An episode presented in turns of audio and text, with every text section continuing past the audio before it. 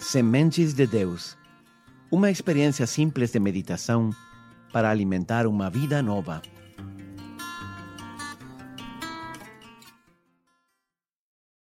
Oi, bem-vindo ao segundo dia da série O Advento que Mudou Minha Vida. Sou o Padre Rodrigo e estou aqui para acompanhar você e ajudar a preparar um Natal especial e cheio de Deus. O presente que Deus tem para você neste Natal é seu Filho Jesus. Deus amou tanto você que entregou seu próprio Filho para te salvar.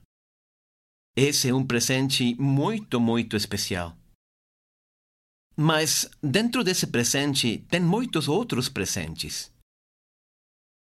Todos unidos ao dom que Jesus fez de sua própria vida. Se você conta as vezes que aparece a palavra dom, ou presente, ou algum outro sinônimo no Novo Testamento, verá que ele aparece 66 vezes. É um dos temas recorrentes do Evangelho.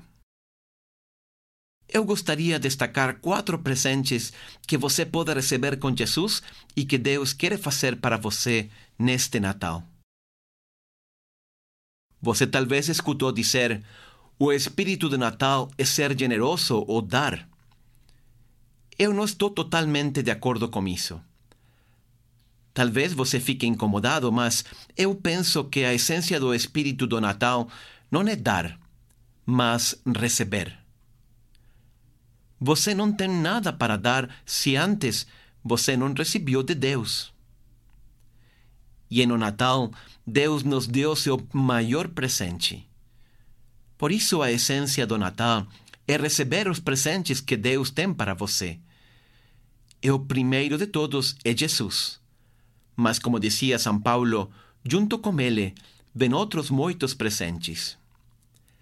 Mas quais são esses presentes que recebemos junto com Jesus? Quando aceitamos a Jesus na nossa vida, o primeiro presente é uma nova identidade. Quando nós nascemos, nossa identidade está definida por nossos pais. Nós somos filho de alguém. Quando chegamos à adolescência ou à juventude, já não queremos ser apenas definidos pela nossa relação com nossos pais. Vem momentos de rebeldia, mas no fundo, o que está acontecendo é uma busca da identidade pessoal. Os jovens buscan modelos para imitar entre os cantores, empresários, líderes sociais, políticos, etc. Buscan a identidade na carreira, no círculo social, na filiação partidária, nas causas que defendem ou nos papéis que a sociedade consagra e promove. Passamos tempo demais na nossa vida tentando ganhar a aprovação dos outros e nem sabemos quem somos realmente. Esse é o problema da identidade. Sabe qual foi o crime que mais cresceu no mundo o ano passado? O roubo de identidade.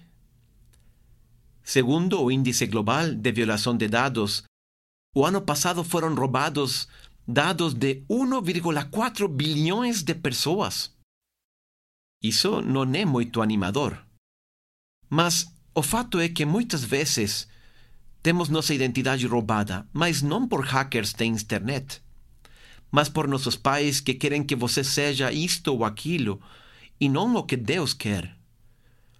Outras vezes a identidade é roubada por amigos, por colegas ou pela pressão social. Às vezes, nossa identidade é roubada pelos problemas.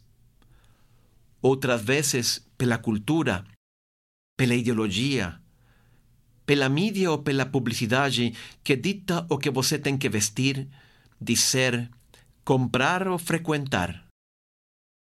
E se você não consentir, então você não é legal. Deixa fazer uma pergunta verdadeiramente pessoal. De onde você toma sua identidade? Sobre o que baseia seu pensamento, suas opiniões, sua visão do mundo e da vida? Deus te criou com uma identidade. Deus tem um plano para a sua vida. E Ele é o melhor plano que você podia sonhar, porque você foi criado para isso.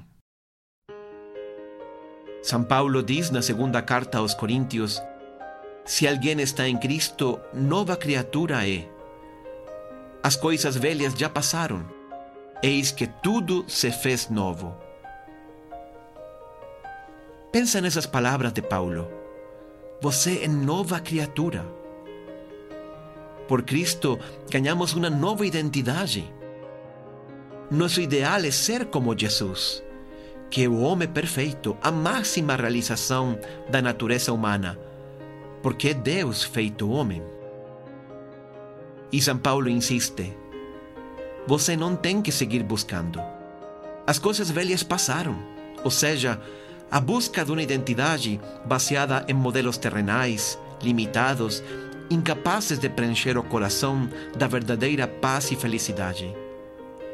Você ganhou um ideal perfeito e Jesus quer ajudar você a alcançar a realidade desse ideal na sua vida. Que Deus te abençoe.